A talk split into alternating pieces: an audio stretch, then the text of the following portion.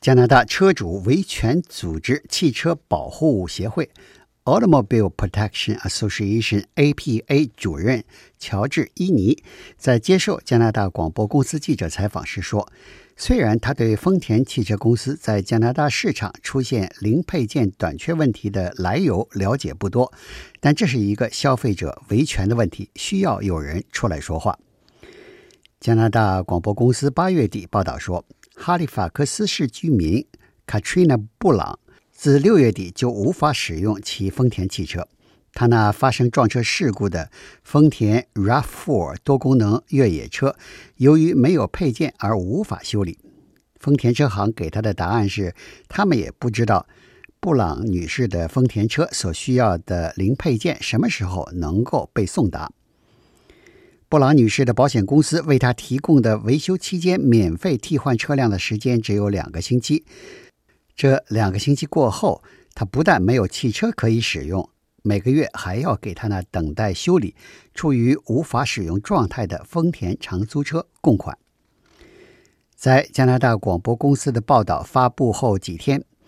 ，Katrina 布朗女士在九月三日终于拿到了她那被修好了的丰田汽车。他要求丰田加拿大公司赔偿他两个月的租车款，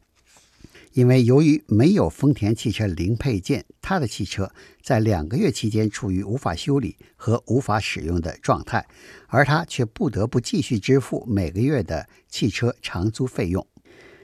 布朗女士的经历并不是例外，而是加拿大全国范围内的普遍问题。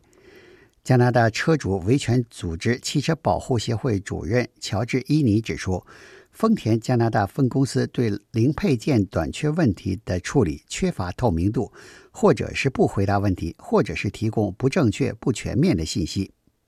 乔治·伊尼认为，丰田汽车公司对待美国消费者遇到的问题显示出比较负责的态度，但对加拿大消费者则是能拖就拖。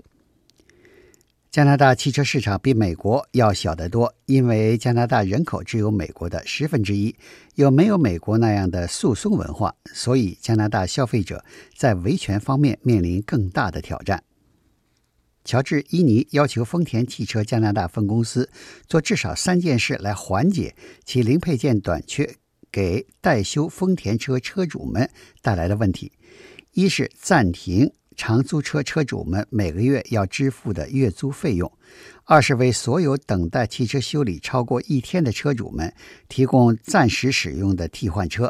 三是用丰田汽车公司质量保修项目的资金补偿丰田车行。由于等待零配件和为消费者提供替换车所导致的额外费用。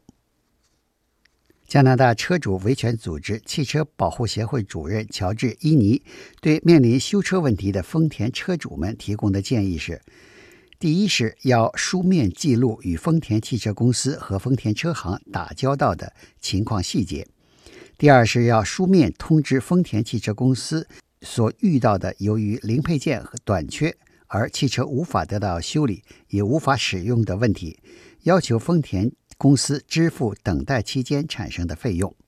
第三是把车交给丰田车行前，不但要问修车的费用是多少，还要问修车需要的零配件是否已经到位。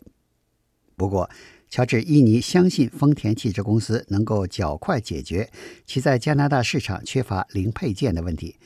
并对受到波及的丰田车主提供相应的财务补偿。